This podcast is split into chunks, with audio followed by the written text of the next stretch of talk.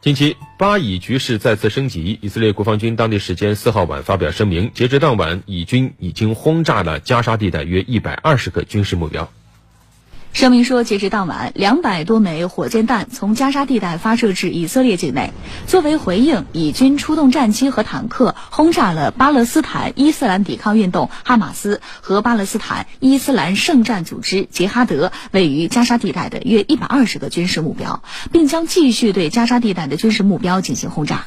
据加沙地带卫生部门当天发表的声明，以军当天对加沙地带的轰炸共造成四名巴勒斯坦人死亡，三十名巴勒斯坦人受伤，死者中包括一名三十七岁孕妇和她年仅十四个月大的女儿。以色列警方表示，火箭弹袭击导致部分民宅受损，两名以色列平民受伤，其中一人伤势严重。